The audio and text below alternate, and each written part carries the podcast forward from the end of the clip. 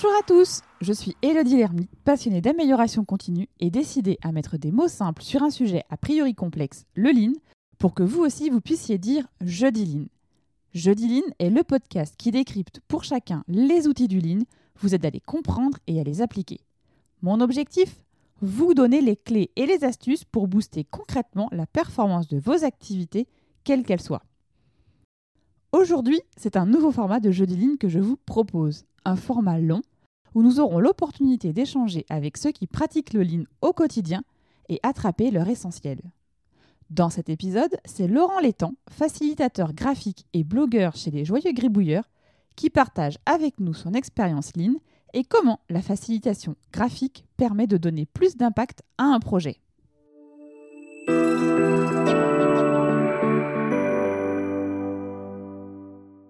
Bonjour Laurent, merci d'avoir accepté mon, invitation. Ben, bonjour Elodie, tout le plaisir est pour moi, merci de, m'avoir invité. Moi, je voudrais déjà avant tout qu'on reparte sur ton parcours. Est-ce que tu peux brièvement déjà euh, bah, te présenter euh, et, puis, euh, et puis nous présenter aussi ce que tu fais comme activité au quotidien? Je m'appelle Laurent Létang et actuellement je suis facilitateur graphique. Euh, donc je vais, je vais revenir un petit peu sur ce qu'est la facilitation graphique. Euh, mais grosso modo, j'ai créé mon blog Les Joyeux Gribouilleurs il y a deux ans. Et euh, j'ai fait ça pendant que j'étais consultant et formateur en ligne. Voilà, d'où ma présence dans ce podcast en fait. mais donc voilà, donc j'ai été consultant et formateur en ligne. Et au final, je me suis rendu compte, parce qu'on avait un graphiste dans le cabinet où je travaillais, de l'impact que pouvait avoir en fait le dessin sur un petit peu le, l'enthousiasme qui pouvait être créé autour d'un, projet. C'est-à-dire qu'à chaque fois que notre graphiste faisait un logo pour un projet ou quelque chose comme ça, ou pour une équipe, ben en fait, tout le monde, enfin en tout cas moi c'est sûr, j'avais des étoiles dans les yeux, je me disais, oh là là, c'est super, ça crée une identité, une fierté d'appartenir à l'équipe, etc., etc. Et donc plus je le voyais faire, et plus je me rendais compte un petit peu de l'impact que pouvait avoir le visuel sur la motivation, l'adhésion qu'on pouvait avoir au niveau des projets. Et petit à petit, je me suis rendu compte que bah, il, il n'y avait pas besoin de grand-chose finalement pour créer un petit côté graphique déjà sympa. voilà, que ce soit quand on écrit un post-it, tout simplement faire attention à la façon dont on écrit, faire un tout petit dessin, un tout petit picto qui va accompagner ça pour servir de support à ce qu'on veut dire. Et, et donc au final, j'avais commencé à faire ça un petit peu en le voyant faire. Et un beau jour, il y a quelqu'un qui m'a parlé de la pensée visuelle. Et là, en fait, la lumière s'est faite la pensée visuelle, c'est tout simplement le, fait d'accompagner la pensée de dessin. Donc en fait, le champ de la pensée visuelle est vraiment large, hein, puisqu'on peut avoir les schémas, les croquis, la bande dessinée fait même partie de la pensée visuelle. Sauf que derrière, il y a de nouvelles disciplines qui ont émergé. notamment, en fait, on parle pas mal en ce moment de la facilitation graphique et du sketchnoting, par exemple qui sont, enfin, qui, reposent sur l'utilisation simultanée de phrases courtes, de mots, avec des petits pictos. pour finalement illustrer les propos de façon bah, synthétique mais aussi ludique et sympa. Et donc, quand on m'a parlé de la pensée visuelle, on m'a proposé un livre que j'ai dévoré.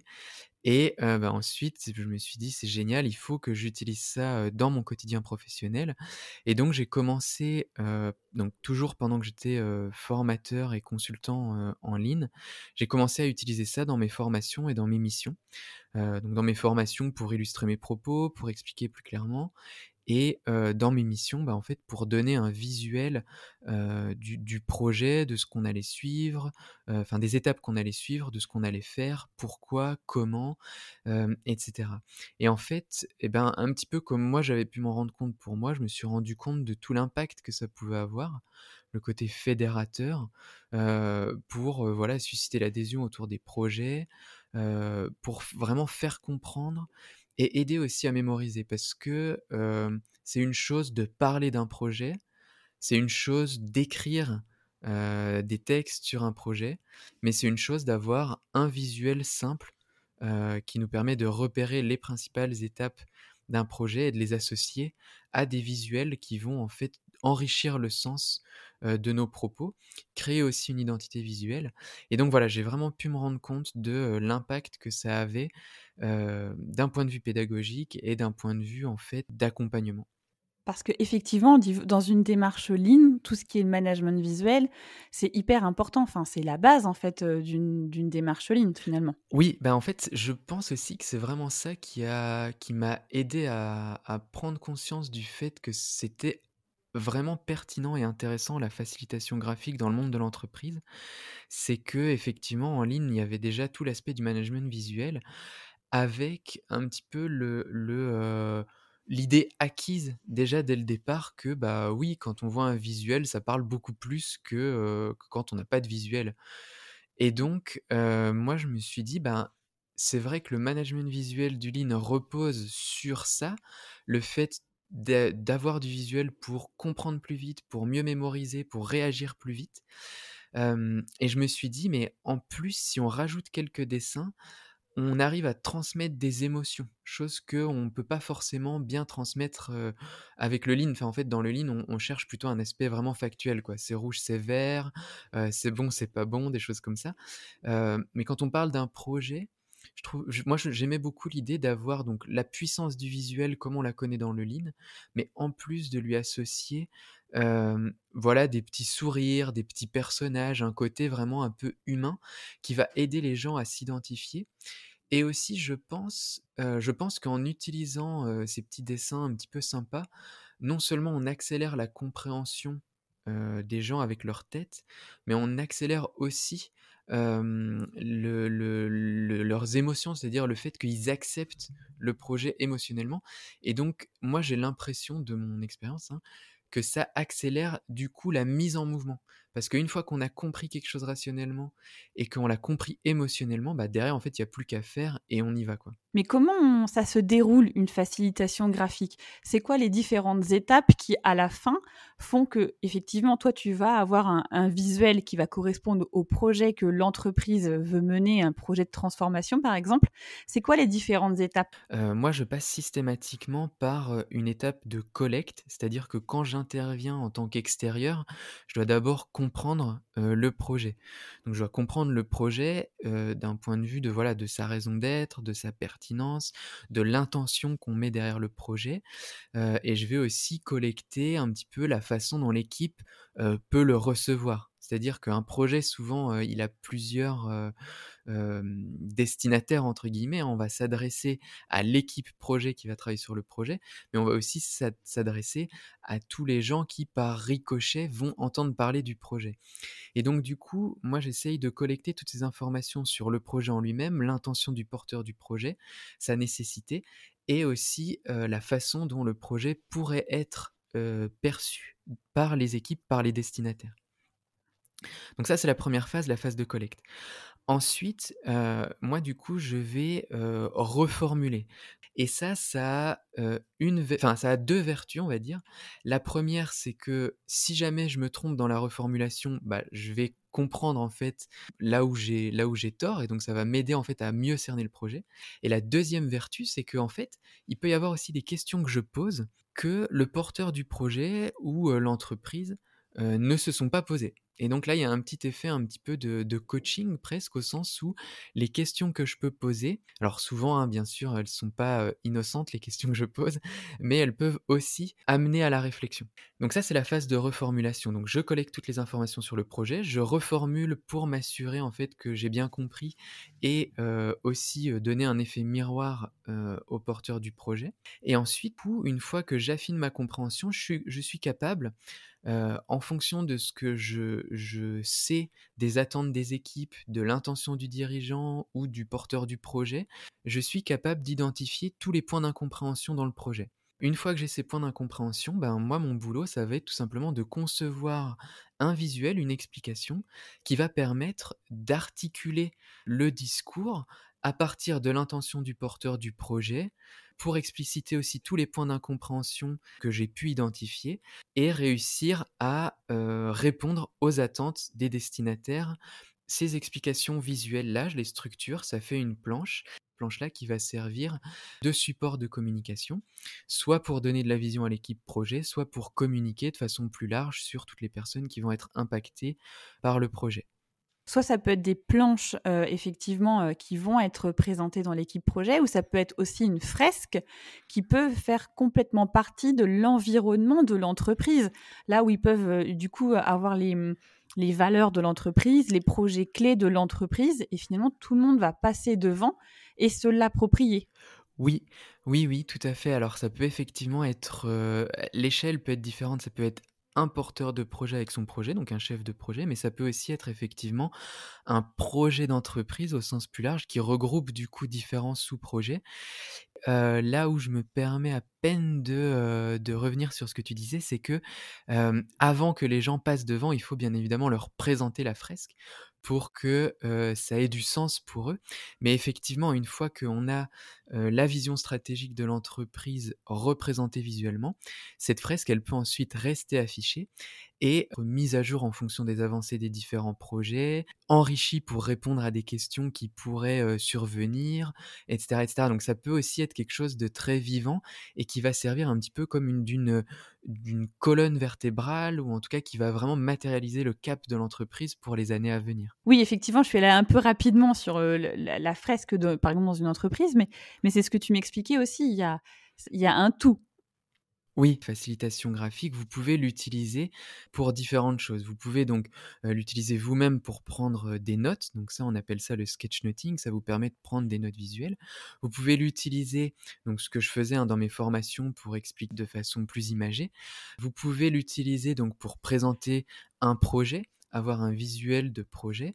Vous pouvez comme tu disais, l'utiliser pour faire une fresque. Donc en fait, une fresque, c'est ni plus ni moins que une présentation de projet, mais un peu plus grande. Hein. par exemple, si on représente un projet stratégique, la, dernière fresque que j'ai faite sur un projet stratégique, elle, a été imprimée sur 5 mètres 90 de long. Donc c'est quelque chose qui peut être gros, d'où l'idée de, de fresque. Et vous pouvez aussi donc, donc que ce soit donc pour un projet, une fresque ou même pour vos présentations PowerPoint, hein, vous pouvez avoir des, des présentations qui sont plus imagées. Quoi qu'il en soit, dans tous les cas de figure, il faut effectivement mêler le dessin, les mots au son, à la voix. Parce que si vous n'avez que le dessin avec quelques mots, c'est difficile à comprendre. Alors si vous savez dès le début que vous voulez faire un support autoporteur, c'est-à-dire que vous voulez que vos, euh, vos planches ou votre fresque puissent être lues d'elles-mêmes, bah, là derrière en fait forcément ça conditionne ce que vous allez produire parce qu'il va falloir mettre des phrases, euh, vraiment s'assurer qu'il n'y a pas d'ambiguïté, etc., etc. Mais souvent quand même, ce qui va, enfin d'un point de vue du lean en tout cas, hein, ce qui va faire la force de la facilitation graphique, c'est vraiment que c'est un support d'animation. C'est-à-dire que vous créez vous-même assez facilement avec des petits dessins que vous pouvez apprendre à faire assez, assez rapidement. Vous pouvez créer vous-même un support visuel engageant et attrayant qui vous sert en fait derrière pour animer vos équipes, pour transmettre des informations en plus d'un simple mail par écrit ou en plus d'une simple présentation orale. Donc c'est vraiment un petit peu comme le management visuel en fait. Hein. C'est vraiment quand vous mêlez l'animation au visuel que vous obtenez en fait quelque part un, effet maximum. C'est quoi les comment dire l'impact positif de, de, faire par exemple un projet de transformation Lean sans facilitation graphique et un projet de transformation ligne avec facilitation graphique. C'est quoi ton feedback, ce que, les différences que toi tu as vues? En tout cas, moi, entre avant et après, j'ai vraiment eu l'impression qu'il y avait un collectif qui se créait autour du projet à embarquer les gens autour du projet. Et ça, ça se matérialisait comment? Ça se matérialisait par une participation accrue des membres des équipes auprès de qui j'intervenais. Parce que souvent, moi, quand j'étais consultant Lean, il y avait une équipe projet restreinte qui intervenait avec moi. Donc, souvent, voilà, il y avait entre 5 et 10 personnes. Mais ces équipes-là, enfin, cette équipe projet-là faisait partie d'une équipe plus large. Et le fait d'utiliser la facilitation graphique, ça fait que non seulement j'arrivais à fédérer l'équipe projet autour du projet, mais j'arrivais aussi à fédérer le reste des 40 personnes autour du projet. Et ça, concrètement, ça se matérialisait comment? Ça se matérialisait par le fait qu'il y avait de la proaction autour du projet. C'est-à-dire que quand je demandais des idées d'amélioration, eh ben en fait, elles venaient. Elles venaient beaucoup plus facile, enfin beaucoup plus facilement. En tout cas, il y en avait plus, j'ai l'impression, que quand j'utilisais pas la facilitation graphique. Quand je demandais du feedback aussi sur bah voilà qu'est-ce qu'on pourrait améliorer sur le projet, qu'est-ce qui, quels sont les problèmes qui se posent, etc., etc. Bah là c'est pareil, ça venait aussi. C'est-à-dire que j'avais l'impression que ça créait une forme de proximité entre moi et les équipes. Si par exemple on veut essayer, là, se dire bah tiens j'ai écouté cet, euh, cet, épisode, j'ai envie d'essayer à, mon échelle à moi. C'est quoi les, conseils que tu donnerais d'essayer sur quoi? Sur une réunion de projet ou alors juste déjà sur une réunion de service avec les petits bonhommes qui font les, la partie d'exprimer un sentiment? Enfin comment on peut par petites touches peut-être intégrer au fur et à mesure la facilitation graphique? Il y a différents petits pas à faire et il faut pas euh, être trop gourmand tout de suite. Parce que du coup, c'est vrai que si on se lance à vouloir euh, tout de suite représenter visuellement une réunion ou autre, c'est hyper compliqué parce que c'est un petit peu comme si euh, hein, vous vous remettez dans la peau d'un élève qui est au CP quand on fait les premières dictées. vous, vous avez du mal à écrire les mots. Donc quand on vous dit une phrase, il faut que vous posiez la question, ah oui, ce mot, comment je l'écris déjà? Et ensuite, votre main, elle est lente. Hein, pour écrire le mot. Donc là, c'est un petit peu pareil. Si vous voulez commencer à prendre des notes visuelles, c'est un petit peu le même problème qui se pose. Vous savez pas forcément comment vous allez représenter tel concept visuellement. Et ensuite, quand vous, avez, quand vous allez essayer de le dessiner, ça va vous prendre du temps parce que vous n'êtes peut-être pas habitué à écrire par le dessin entre guillemets. Hein. Donc c'est mmh souvent qu'on peut entendre, c'est des gens qui nous disent bah je sais pas dessiner. Voilà, moi je pense que tout le monde peut dessiner à partir du moment où on peut écrire, on peut dessiner, sauf que c'est juste un autre alphabet, donc il faut s'habituer à faire et refaire des caractères, des petits pictos, etc., etc. Donc, du coup, la première étape, c'est déjà de prendre conscience de ça et donc d'être patient de pas viser tout de suite perfection, de faire une fresque, etc., etc. Donc il faut d'abord se dire, ok, on va y aller pas à pas. Ensuite, une fois qu'on s'est dit ça, quel est le premier pas? Bah, Le premier pas, c'est justement d'apprendre à faire l'alphabet. Donc, d'apprendre à refaire des petits pictos tout simplement, et à les associer avec des concepts. Donc c'est pour ça que sur mon blog, il y a pas mal de, euh, petits, euh, de petits articles qui proposent tout simplement, voilà, comment est-ce qu'on peut représenter par exemple l'idée de euh, communication, l'idée de défi, l'idée de, de n'importe quoi, de réussite, de succès, enfin, il y a ça, et donc vous avez une petite gribouille en cinq étapes à reproduire pour vous habituer à avoir ce qu'on appelle un vocabulaire graphique, c'est-à-dire par rapport à un concept, quel est le visuel que je peux associer. Il faut comme ça s'entraîner un petit peu à faire quelques pictos. Ça déverrouille le poignet et en même temps, ça nous permet d'être plus rapide pour associer à un concept un visuel. Et ensuite, une fois qu'on a fait ça, et eh ben là, on peut progressivement en fait se demander bah tiens, ça, ce message-là que je veux transmettre à mon équipe, je voudrais au départ peut-être en faire un mail, je voudrais pas faire un post-it, plein de textes. Et donc, on peut déjà se demander là, ok, bah comment est-ce que je pourrais utiliser un ou deux pictos pour représenter ce que je veux dire? Voilà. Et après, avec des flèches, pourquoi pas, hein, c'est comme un schéma. Il y a vraiment ensuite, je pense, une étape après avoir tout simplement un petit peu exercé son poignet avec à reproduire des, des pictos. Il y a une autre étape qui est de se poser activement la question comment est-ce que je mettrai en image mon propos? Et encore une fois, pas vouloir tout dire, c'est-à-dire que vous n'allez pas chercher à refaire le même post-it ou le même mail juste en y ajoutant un picto.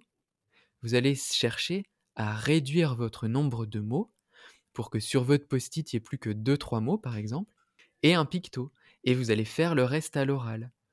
D'accord? Mmh. Ensuite, vous allez comme ça vous habituer à vous dire, OK, comment est-ce que le dessin et quelques petits mots peuvent être un support de mes explications.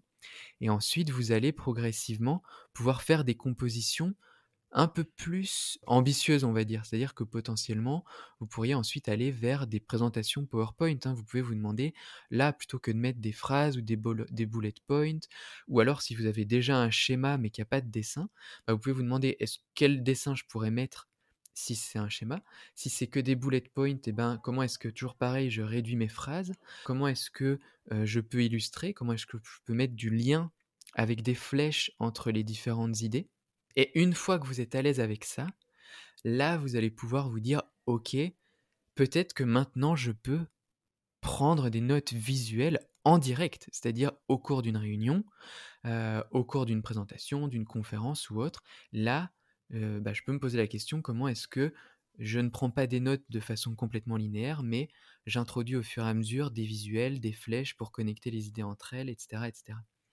Et après, vous pourrez même aboutir à faire, justement au cours d'une conférence ou autre, une planche, c'est-à-dire en fait vous avez une feuille à 4, format paysage, et vous prenez vos notes comme ça, et à la fin de la, de la conférence, et eh ben hop, vous avez rempli votre A4, vous avez des idées qui sont connectées les unes avec les autres, une planche autoporteuse, c'est-à-dire que quelqu'un d'autre qui vient peut prendre vos notes, la lire et donc lire ça de façon visuelle, imagée et comprendre. Et donc ça, du coup, c'est c'est encore un, enfin c'est un petit peu l'aboutissement, on va dire. Voilà. Mmh. Mais par contre, ce que je retiens, enfin, ce que je retiens, ou c'est plutôt aussi une question, ce qui veut dire qu'il faut qu'on aille vraiment à l'essentiel dans les messages que l'on veut passer. Ah oui. Il faut qu'on soit vraiment très clair au démarrage sur le message qu'on veut véhiculer. Ça nous oblige, entre guillemets, à, à faire ce travail-là en amont. Oui, tout à fait. Bah ça, effectivement, quand vous produisez un visuel, comme vous voulez pas mettre beaucoup de mots, vous voulez que ce soit clair, synthétique, que ça donne envie, effectivement, vous pouvez pas vous perdre. Donc, vous êtes obligé de déterminer d'avance ce que vous voulez dire. Et ça, ça, je pense que c'est un peu vrai, hein, que vous fassiez des visuels ou pas, des dessins ou pas. Ne commencez pas une présentation PowerPoint ou une communication quelle qu'elle soit sans vous être posé la question avant de qu'est-ce, quel est vraiment le cœur du message que vous voulez faire passer et à qui. Voilà. Mmh. Ah bah ça, c'est ça, c'est certain. Mais je pense qu'encore plus en facilitation visuelle, parce que finalement, euh, effectivement, il y, a, y, a un moment, il y a des mots, il y a du son pour expliquer. Visuellement, on peut arriver à un autre message que le, celui que l'on souhaite originalement poser ou pas. Effectivement, si on ne se pose pas la question avant de, euh, du message qu'on veut faire passer, on peut avoir du visuel, mais ça va être un peu un patchwork qui va être difficile à lire, à comprendre. C'est un petit peu d'ailleurs le la limite des fois de ce qu'on peut voir hein, en, sketchnoting ou autre, c'est que le visuel qui est produit, finalement, il ne va parler que à la personne qui l'a produit. Parce que voilà, si c'est une prise de notes, au fur et à mesure qu'on ne prend pas la peine de les organiser pour qu'elles soient lisibles par quelqu'un d'autre, et ça c'est pas facile à faire, hein, on va avoir des visuels qui vont dans tous les sens, avec plein de couleurs, et finalement ça peut aboutir, hein, vous avez peut-être déjà vu des, mind maps, des, cartes mentales comme ça, où, en fait vous ça part dans tous les sens, ça rayonne, vous avez plein de couleurs, mais, mais vous êtes incapable de résumer l'idée même de ce qui s'est dit, puisque en fait justement ça part dans tous les sens, vous en avez de tous les côtés. Donc si vous voulez au contraire que ça facilite la compréhension, l'appropriation par les équipes, etc., il faut effectivement que tout soit clair. Donc la partie visuelle n'est quelque part que la partie émergée de l'iceberg, et en amont, enfin, ou, la partie émergée de l'iceberg, ça va être toute la partie de préparation de votre message, justement. Alors, je rebondis sur un sujet que tu as évoqué euh, au tout début, euh, parce que tu as parlé d'un livre sur la pensée visuelle, mais alors là, je vais peut-être te poser la question piège, tu ne nous as pas donné le, titre du livre? Oui, et ben, je vous le donne avec plaisir. Alors, ce livre, il s'appelle Pensée dessinée révélée et il a été écrit par Étienne Appert, qui est un facilitateur graphique, enfin fantastique, que je trouve fantastique. si le sujet de la facilitation graphique vous intéresse, je vous recommande, enfin de la pensée visuelle vous intéresse, je vous recommande chaudement ce livre Pensée dessinée révélée. Ça marche.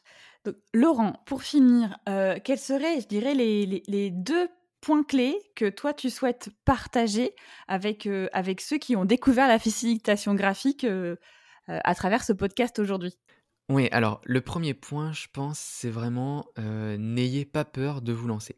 Vous, vous pouvez voir, hein, si vous allez sur mon blog, pour faire un bonhomme, c'est hyper simple. Vous faites un U à l'envers, vous lui mettez au-dessus un petit O, un petit rond, et vous rajoutez deux traits pour les yeux, un trait pour la bouche, et ça vous fait un bonhomme avec le corps, la tête et un sourire. Donc c'est vraiment hyper simple. N'ayez pas peur euh, de faire des choses simples. Ça veut pas dire, c'est pas parce que c'est simple que ça n'aura pas un petit effet. D'accord? Donc, le premier truc, n'ayez pas peur d'essayer. Ensuite, le deuxième, si vous voulez construire des messages euh, avec du visuel, donc ça on en a déjà un peu parlé avant, mais j'insisterai jamais vraiment euh, assez là-dessus, c'est que il faut que vous soyez au clair avec ce que vous voulez dire en amont. C'est pas parce qu'il y a du dessin que ça va être clair, c'est pas parce qu'il y a du dessin que les gens vont comprendre, c'est pas parce qu'il y a du dessin que euh, ça va être utile.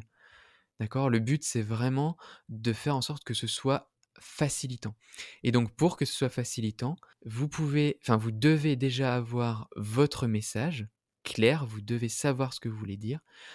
Et ensuite, le dessin ne vient quelque part que pour faciliter encore plus ce que vous voulez dire. C'est-à-dire qu'il faut imaginer que si vous n'aviez pas le dessin, les gens comprendraient déjà le cœur de votre message. Et ensuite, la plus-value du dessin, c'est pas forcément d'aider à faire en sorte que ce soit plus clair. Par contre, ça va aider à faire en sorte que ce soit plus facilement mémorisable, que ce soit plus sympa et que ça transmette plus de choses aussi. Parce qu'avec le dessin, vous pouvez transmettre des émotions. C'est un petit peu, encore une fois, hein, faut imaginer que vous avez un socle c'est votre message, vous savez ce que vous voulez dire, c'est clair pour vous. Et par-dessus ça, vous allez rajouter du dessin qui va enrichir encore plus et qui va faciliter encore plus. Donc premier conseil, n'hésitez pas, n'ayez pas peur d'essayer de vous lancer, de faire des petits pas petit à petit. Toujours mieux que rien, ça va s'améliorer avec le temps au fur et à mesure que vous allez euh, déverrouiller votre poignet. Et ensuite, deuxième conseil, euh, surtout, surtout, ne faites pas l'économie de préparer en amont ce que vous voulez dire, le cœur de votre message, du message que vous voulez faire passer. Mmh. Merci Laurent, c'est très très clair en tout cas. Et puis euh, moi j'ajouterais qu'une fois qu'on a effectivement un message qui est clair, euh, comme tu l'as dit quand, quand, on a échangé euh, avant de préparer ce podcast, un message clair s'énonce clairement aussi. Oui, oui, en fait effectivement moi je, je c'est un petit peu ma maxime, hein, c'est un petit peu ce qui me guide, mais moi je me dis toujours ce qui se conçoit bien s'énonce avec clarté. Mais en tout cas c'est vraiment quelque chose qui est hyper important. Si c'est pas clair pour vous, dessin ou pas dessin, ce sera clair pour personne. Donc vous, vous devez d'abord être au clair avec ce que vous voulez dire pour ensuite le rendre clair et accessible et encore plus avec le dessin.